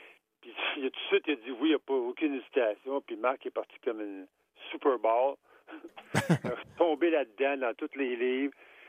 J'en le remercie encore une fois parce que je trouve que pas, tu sais. euh, On est toujours un peu surpris, tu sais, du résultat puis du fait que, que les choses euh, se cannent à un moment donné, là, tu sais. S'imprime, se sort, puis on, accouche de quelque chose. Je suis bien content. ça serait très, très content, ouais. Alors, ce, résultat, c'est un pari pour Dallaire. Évidemment, ici, il y a un, jeu de mots avec la, ville de, de Paris, euh, parce que Dallaire est allé en France pour parfaire la, la maîtrise de, de la peinture, de, de son Mm. art. J'aimerais qu'on commence par ses débuts, parce que ce qui m'a frappé, c'est que, bon, on reconnaissait le, le talent de Dallaire. C'est les Dominicains qui l'ont euh, qui l'ont reconnu, qui l'ont identifié, qui l'ont encouragé, mais en même temps, il était étouffé par la, la religion. C'était euh, une drôle de, de relation dans le sens où euh, il doit aux Dominicains la reconnaissance de son talent, mais en même temps, on, on le limitait dans ses élans. Ben, euh, faut, faut dire aussi que les, les Dominicains, ils étaient très ouverts. Hein. Moi, moi, je suis allé euh, sur place, là, puis euh, je pense qu'ils ont le refus global dans leurs euh, archives. Il y avait beaucoup de, de, de, de livres sur la peinture. Puis le père Lévesque qui a pris, euh, qui a pris Dallaire sous son aile, c'est un des fondateurs de l'Université Laval. Mhm. Fait que je pense qu'il y, y avait une ouverture, mais comme il dit, je pense que tu fais référence à la scène où il peint un Christ, là. Ouais. C'est sûr que c'est un petit peu, je pense qu'il était jeune, il était début vingtaine, fait qu'il y avait quand même, à cet âge-là, on veut changer le monde, on veut faire des, on veut faire du- quelque chose de nouveau, de différent. C'est un petit peu pour mettre le contexte qu'un peintre québécois, comme euh, Osias Leduc, comme euh, Bordeaux aussi, qui ont travaillé pour, euh, pour des églises, pour refaire les, les peintures religieuses, tout ça. Fait que quelque part, il n'y avait pas beaucoup de possibilités pour les artistes peintres. Non. Puis la religion en était une, tu sais, qui, qui peut-être profitait de la situation, là, puis qui, qui prenait des, des peintres de talent, puis s'en servait. Mais c'est un petit peu pour mettre le contexte aussi là, de cette époque-là. Cyrus, euh, dès le départ, on a vu le, le talent de ce jeune euh, peintre. Euh, quelle était sa principale force Dallaire? Ah, euh, c'est un peintre extrêmement talentueux. Il était capable de faire du réalisme proche du portrait que de sortir du cadre là, dans, dans tous ses sens. Là. Moi, j'ai connu Dallaire à cause de Marc-Aurèle Fortin. Puis j'avais été visiter Marc-Aurèle Fortin à son musée, j'ai vu ses peintures. Puis il y avait toujours un invité qui était là, un peintre invité ou une peintre. Puis cette fois-là, c'était c'était Dallaire. Puis quand j'ai fini la- la- la- l'expo, je suis tombé sur la, le début de l'expo, c'était la folle ceux qui savent c'est qui la folle vont avoir une, une très bonne idée de ce que je pense. C'est que c'est un peintre qui, est très bon dans la composition, dans la- l'approche de ses couleurs. de ses sujets aussi. Il est capable de venir nous chercher là, euh, assez rapidement. Mais Moi, quand je suis tombé en amour avec la feuille, j'ai fait que je me suis reconnu tout de suite. Ah, j'étais- dans une période, euh, en 86, dans une période, je me cherchais un peu. J'avais découvert l'Association des illustrateurs et des illustratrices du Québec. Je tombe sur lui, je fais comme un plus un, deux. Là, j'ai dit, ouais, j'ai dit, écoute, c'est c'est pas comme ça que je veux dessiner, mais c'est comme ça que je vais avoir une approche, là, tu sais. Alors, il, euh, il y a eu beaucoup d'influence aussi, hein. Dallaire, il a, il été influencé par toutes les formes d'art. On dit que c'est un cubiste, c'est pas un cubiste. c'est quelqu'un qui s'est intéressé au cubisme, il n'a pas resté là-dessus euh, toute sa vie, là. Premièrement, on est dans les années 40, là, puis cubisme est loin, on est peut-être 20 ans en arrière avec ça.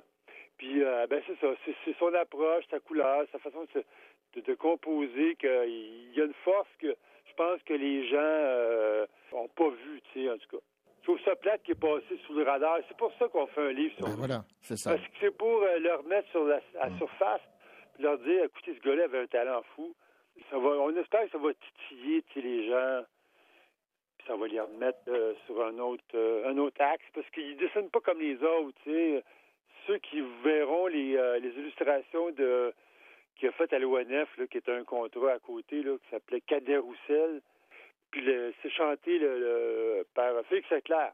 Oui, oui, je me rappelle très bien d'avoir vu ce- cela, mais lorsque je l'avais vu, je ne connaissais pas Dallaire. Maintenant, je vais le voir sous, sous un autre angle. Maintenant, Marc Tessier, euh, bon, comme, comme euh, Cyrus vient de le dire, là, euh, on le connaît moins que les Paul-Émile Bordua, Alfred Pellan, euh, qui, euh, eux aussi, Riopelle, qui eux aussi sont, sont passés par, par la France là, pour euh, éclore euh, en partie.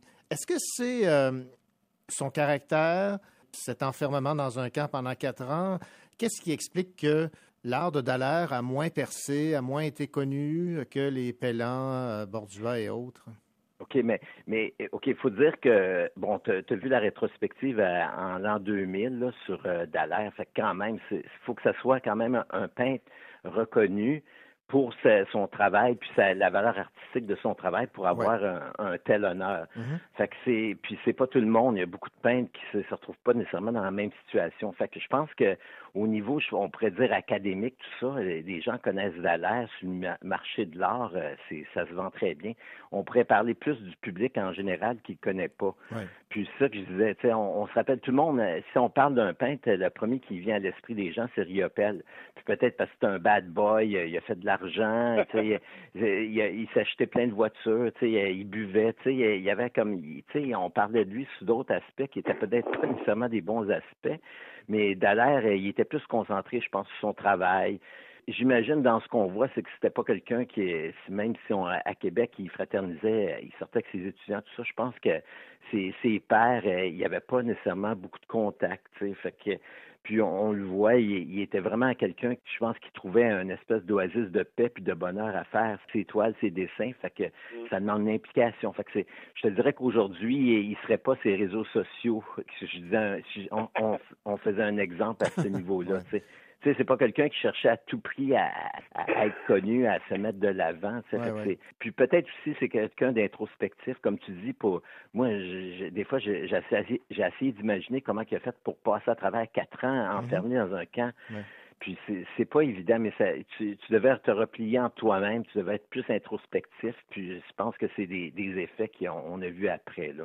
Mais comme je dis, ce qui était intéressant pour nous autres, c'est justement le fait que les gens le connaissent pas. Pour nous, c'est un plaisir de juste parler. Mais aussi, euh, René Viau a écrit une biographie, le critique d'art. Il a écrit euh, probablement la seule biographie, c'est un artiste, un peintre, puis c'est sur Dallaire. Fait que Dallaire, il y a quand même des choses intéressantes que il a eu droit à des honneurs que d'autres n'ont pas encore eu. Tu sais, comme Pellan, j'ai jamais vu de biographie qui raconte en détail toute sa vie, comme ses dix ans en France, tout ça. On connaît presque rien de tout ça. Fait que c'est- ça serait, c'est ça. Fait qu'il il était quand même privilégié d'un certain point, mais c'est ça. On, on peut pas tout avoir dans la vie, puis c'est pour ça qu'il est un petit peu à côté euh, de la plaque au niveau du, de la reconnaissance du public. Là, mais justement, on trouve ça intéressant qu'une bande dessinée puisse apparaître, puis apporter un peu plus de détails pour faire découvrir un Dallaire, mais dans le contexte, parce que je pense que c'est intéressant. Dallaire, et, comme Pellan, ben c'était différent. Puis au Québec, avec le refus global, Bordua, puis tout ça, ça a pris beaucoup, beaucoup de place. Puis, euh, euh, juste- ben, avec raison, mais il y avait d'autres artistes qui avaient une autre route parallèle aux automatistes. Puis c'est ça qu'on trouvait intéressant de parler de ces artistes-là à travers Dallaire. Euh, pari réussi, on pourrait dire, pour votre euh, bande dessinée, euh, Cyrus et Marc Tessier. Je rappelle qu'un pari pour Dallaire est publié aux éditions euh, La Pastèque. Merci de nous avoir fait découvrir ou redécouvrir cet artiste de talent, ce peintre. Merci beaucoup. Merci. Ben, merci René. Salut René, au revoir. Salut Marc, bye.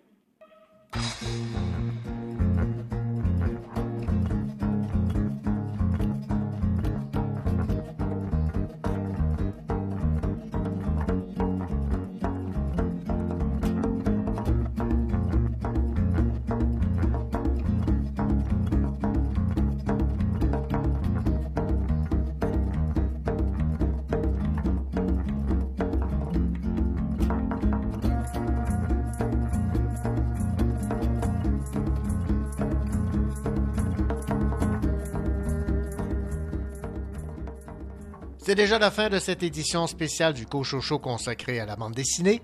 Nous vous convions à notre prochain rendez-vous littéraire. D'ici là, portez-vous bien et surtout, bonne semaine et bonne lecture.